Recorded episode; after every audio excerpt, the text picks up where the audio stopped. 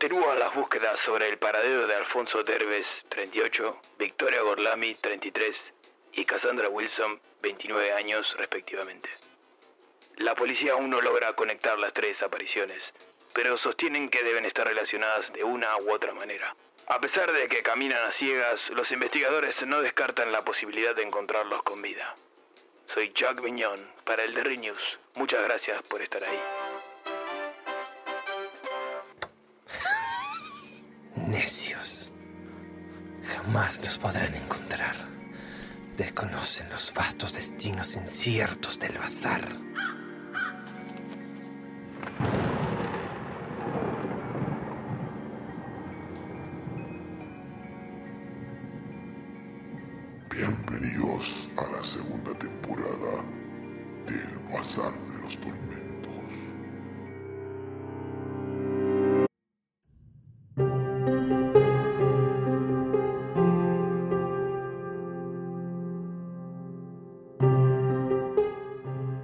Hoy presentamos Las arañas rojas de José Aroca.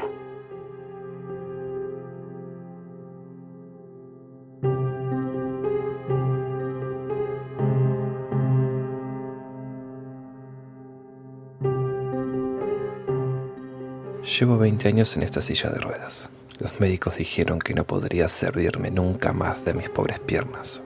Y no se equivocaron. Pero no me quejo. Estoy vivo. Y esto es lo que importa.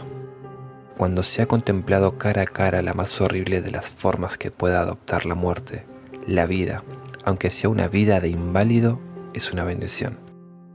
Sin embargo, cada noche, cuando todo queda tranquilo y silencioso, oigo de nuevo el horroroso chasquido de las patas de las arañas sobre el suelo de cemento.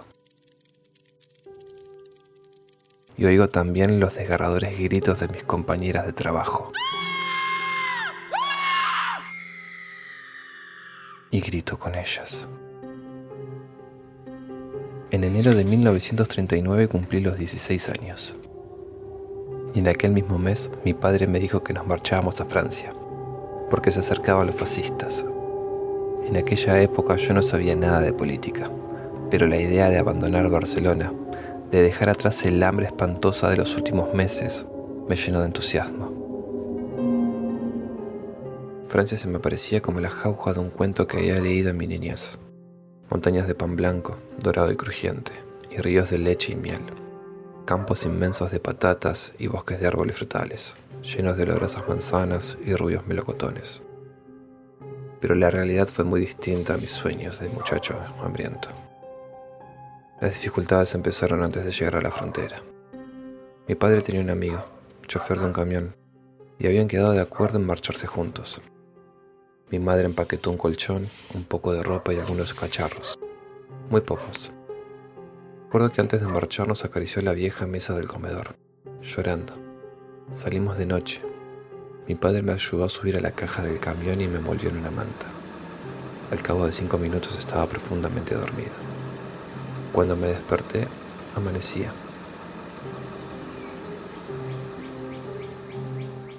El camión se había detenido. Estábamos en una carretera, en pleno campo, y mi padre y su amigo discutían violentamente con otros hombres. Traté de levantarme, pero mi madre, sentada a mi lado, apoyó una mano en mi pecho y se llevó un dedo a los labios, recomendándome silencio.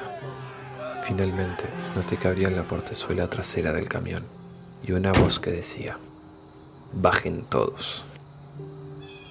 Obedecimos. Éramos ocho. Cinco mujeres, dos hombres y yo. Mi padre viajaba en la cabina, con el chofer. Cuando nos subimos a piado, dos soldados subieron al camión y tiraron a la carretera todos los enseres que contenía. Luego, un grupo de soldados montó en el camión y poco después nos poníamos en marcha, a pie, dejando tirados en la cuneta los restos del naufragio de nuestro hogar. El camino hasta la frontera fue largo y penoso, y una noche, poco antes de pisar tierra francesa, perdí a mis padres. La riada de fugitivos era inmensa, y yo estaba agotado. Lo cierto es que me quedé dormido junto a la carretera debajo de un árbol, y cuando me desperté, helado de frío, me encontré solo. A partir de aquel momento mis recuerdos son muy confusos. Me uní a otros grupos de fugitivos. Crucé la frontera sin saber cómo y una mañana me encontré ante una casa de campo, aislada, devorado por el hambre y rendido de fatiga. Junto a la casa se alineaban unos largos cobertizos, en formas de barracón. Cuando me acerqué a la casa, un perro empezó a ladrar furiosamente. Me detuve, muerto de miedo. Poco después salió una mujer del interior de la casa. Tenía un rostro amable y hablaba casi igual que yo. Inmediatamente se hizo cargo de mi situación. Me presentó a su marido, el cual dijo que después de desayunar me acompañaría al pueblo cercano para entregarme a las autoridades. Creo que lo que le hizo cambiar de idea fue el hambre voraz que manifesté cuando nos sentamos a la mesa. La mujer no cesaba de exclamar, por venir, por venir, mientras yo le contaba mis vicitudes. Luego se dirigió a su marido, hablando con mucha vehemencia y con tanta rapidez que solo pude captar algunas palabras sueltas, especialmente champignon. Resumiendo, la cama de Monsieur Louret era una granja dedicada al cultivo de champiñones, y me invitaron a quedarme a trabajar allí, a cambio de la comida y de un modesto jornal. Más tarde, cuando la situación se normalizara un poco, haría las oportunas gestiones para localizar a mis padres. Así fue como empecé a trabajar como recolector de champiñones. Los cultivos se encontraban en los cobertizos que se alineaban junto a la casa y que tanto me habían llamado la atención al verlos por primera vez. En cada cobertizo había hileras e hileras de cajas de madera, unas encima de otras, llenas de tierras en la cual se criaban los sabrosos hongos.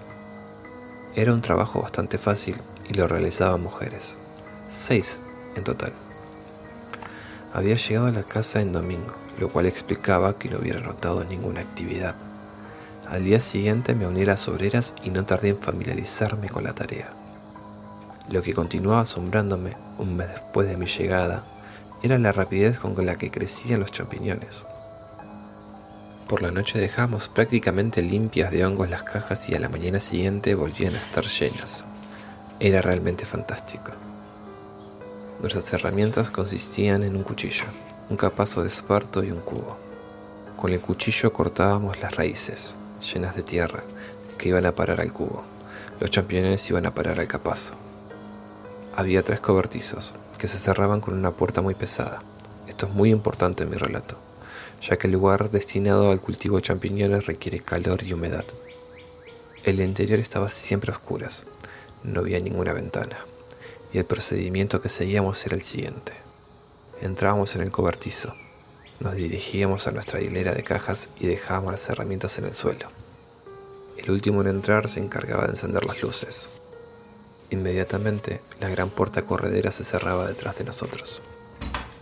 Otra de las cosas que requiere el cultivo de champiñones es una gran limpieza, ya que existen varios moros que pueden introducirse fácilmente en el cobertizo y una vez dentro se extienden con la rapidez del fuego y destruyen toda una cosecha de modo que Monsieur Louret nos advertía una y otra vez para que tuviéramos en cuenta las precauciones especiales que había que adoptar para mantener el cobertizo libre de cualquier plaga. Uno de los bichos que suele encontrarse en aquella clase de cobertizos es la araña roja.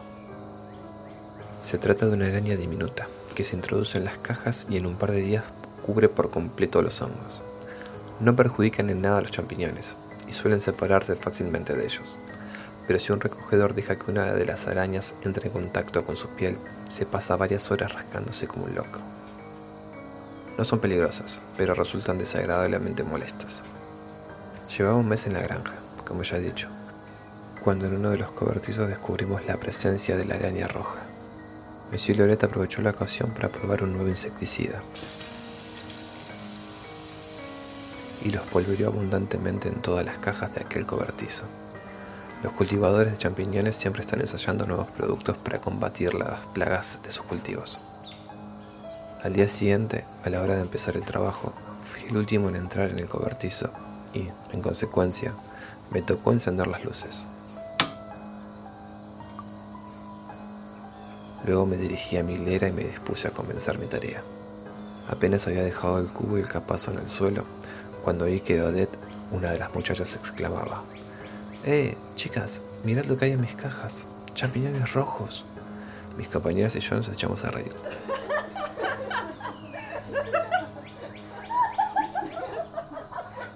Creyendo que Odette nos estaba gastando una broma. Pero al levantar la mirada, vimos que en la caja superior de la hilera de Odette había, efectivamente, champiñones rojos. Champiñones color sangre. Nos acercamos, llenos de curiosidad, para contemplar más de cerca el extraño fenómeno y Odette alargó una mano para coger uno de los champiñones rojos. Inmediatamente lanzó un grito. Dios mío. Fuego espantoso. Terrible. No eran champiñones.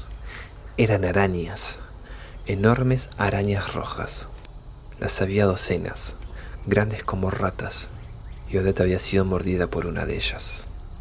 Mientras contemplábamos horrorizados, demasiado asustados para movernos, como la mano de Odette se convertía rápidamente en una hinchada masa roja, nuestra desdichada compañera nos miraba con sus ojos llenos de terror. De pronto, lanzó otro grito. No puedo moverme, gimió. Estoy paralizada. Y se desplomó, incapaz de mover un solo músculo. Echamos a correr hacia ella, con las manos extendidas para ayudarla a levantarse, y en aquel momento el ejército de arañas rojas se puso en movimiento empezaron a dejarse caer de las cajas, a docenas.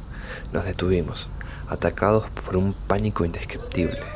La sangre pareció licuarse en mis venas y mis piernas se vieron acometidas por un intenso temblor. Luego, en nuestro ciego terror, dejamos a Odette tendida allí y echamos a correr hacia la puerta para salir del cobertizo, para huir de aquellos horribles animales, de aquellas monstruosas arañas. Entonces me llegó a mí la vez de gritar. Delante de la puerta, como si estuvieran de guardia, había dos de los repugnantes bichos. Estábamos cogidos en una trampa, como ya he dicho. Solo había aquella puerta y ninguna ventana. Me sentí débil, mareado y volví la cabeza para mirar a Odette. No pude verla. Lo único que vi fue una masa de arañas rojas que estaban... Dios mío, no. No, estaban sorbiendo su sangre. Las arañas eran vampiros. No pude soportar el horroroso espectáculo y me cubrí los ojos con las manos. Al final, las arañas apartaron del cadáver de Odette y nos contemplaron con sus relucientes ojillos. Sus mandíbulas chorreaban sangre y sus cuerpos estaban horriblemente hinchados. Luego echaron a andar hacia nosotros. Una de las mujeres, Madeleine, lanzó un gemido y se desmayó. Me incliné y la agarré por debajo de los brazos tratando de arrastrarla, pero Madeleine era una mujer muy gorda y ni siquiera pude moverla. Grité, ayúdenme, muchachas, ayúdenme por el amor de Dios. Las cuatro muchachas se acercaron, dispuestas a ayudarme, pero en el instante en que se inclinaban sobre su compañera, las arañas apresuraron el paso, haciendo chasquear sus piernas sobre el suelo de cemento mientras avanzaban. Dejamos caer a Madeleine y nos echamos a correr hacia el único lugar que consideramos relativamente seguro, la pared del lado opuesto a la hilera de Odette. Nos agrupamos allí, cuatro mujeres y un chiquillo, gritando, llorando y gimiendo, tratando de no mirar el cuerpo de Madeleine, recubierto de aquellos horribles animales que sorbían lentamente su sangre.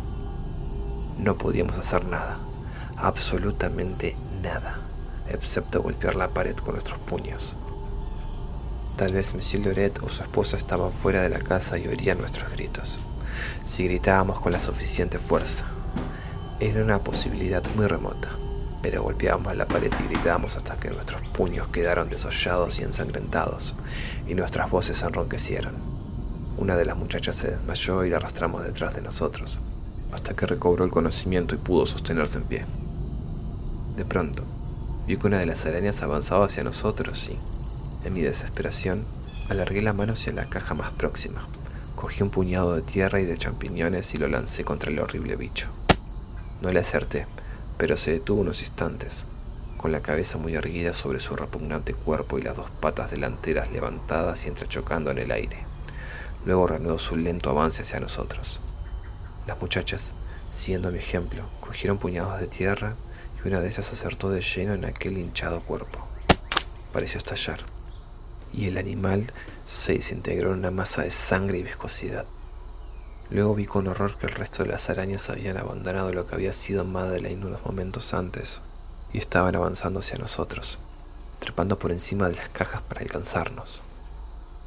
Conseguimos matar a varias de ellas arrojándoles nuestros improvisados proyectiles de tierra, pero el resto continuó su impecable avance. En aquel momento se me ocurrió una idea, la manguera de riego.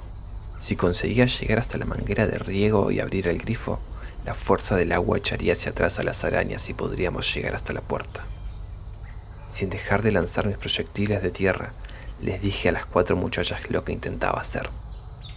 Y ellas me prometieron que tratarían de contener a las arañas el tiempo suficiente para que yo pudiera llegar a la pared opuesta. Con renovado vigor y esperanza, dispararon puñados de tierra como locas para retener la atención de las arañas y apartarlas de mí. Corrí tan deprisa como pude, resbalando los viscosos charcos de sangre hasta llegar al grifo. Lo había conseguido. Desenrollé la manguera con toda la rapidez que me permitieron mis temblorosos dedos y traté de abrir el grifo. Pero en aquel preciso instante mis dedos parecieron agarrotarse y me fue imposible hacer la menor fuerza con ellos. Las dos arañas que estaban de guardia delante de la puerta echaron a andar hacia mí.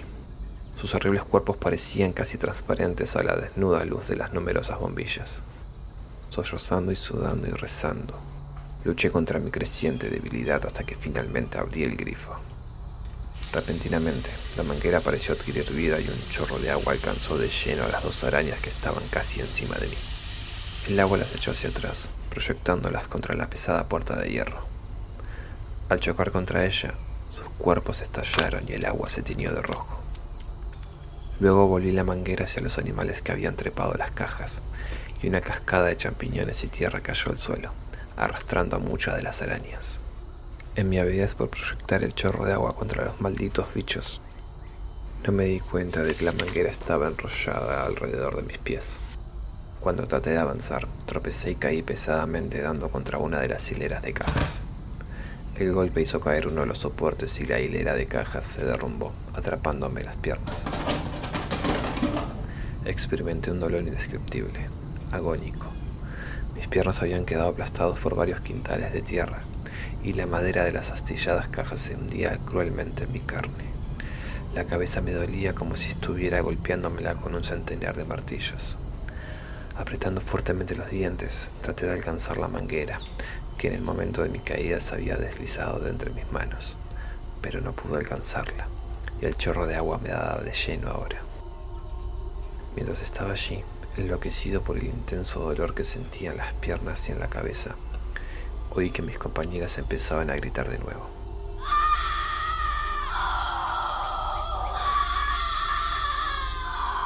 Los gritos se convirtieron en alaridos y luego en una especie de gorgoteo.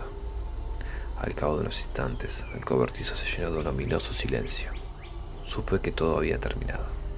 Las arañas habían dado cuenta de todas mis compañeras. En aquel momento, la pesada puerta se abrió y aparecieron Monsieur Loret y su esposa.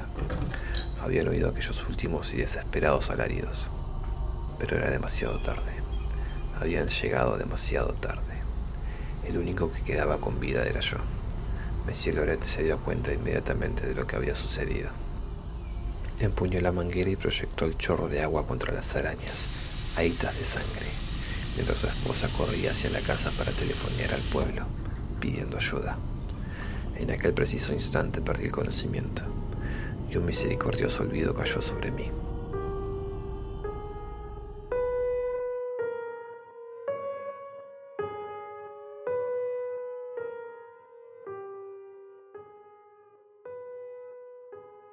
Y no supe nada más hasta que me desperté en una cama de un hospital. Cuando estuve lo bastante recuperado como para recibir visitas, me enteré del final de la trágica historia. Los hombres que acudieron a la llamada de Madame Louret acabaron con las horribles arañas y trabajaron frenéticamente para sacarme de debajo de las cajas. Monsieur Loret hizo quemar el cobertizo que había sido escenario de aquellos horrores y poco tiempo después renunció definitivamente al cultivo de champiñones. Al parecer, el responsable de la fantástica mutación fue el nuevo insecticida que Monsieur Loret había espolvoreado en las cajas el día anterior. Su acción se vio favorecida por la cálida humedad del cobertizo. Los médicos dijeron que no podría servirme nunca más de mis pobres piernas, pero no me quejo. Solo en una ocasión perdí los estribos, hasta el punto que Elena creyó que me había vuelto loco. Elena es mi esposa, y el día que me refiero me había preparado para comer carne con champiñones.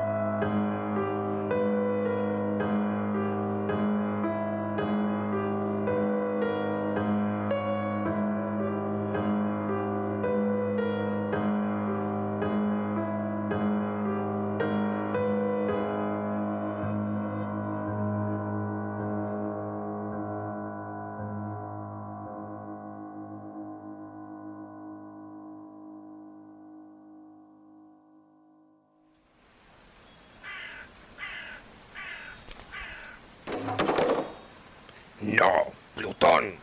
Quita tus estúpidas alas del anaquel. ¿Es que acaso no eres consciente de lo que puede ocurrir si uno de esos objetos llegase a sufrir el más mínimo daño? Maldito seas, Plutón. Concebido en la maldad fuiste. Por ella vives. Tu alimento y bebida son la muerte y la destrucción.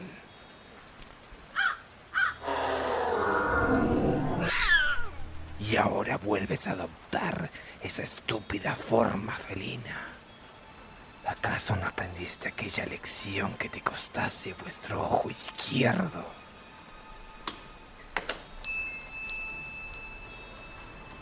Aquí se suma uno más para los anuncios de búsqueda.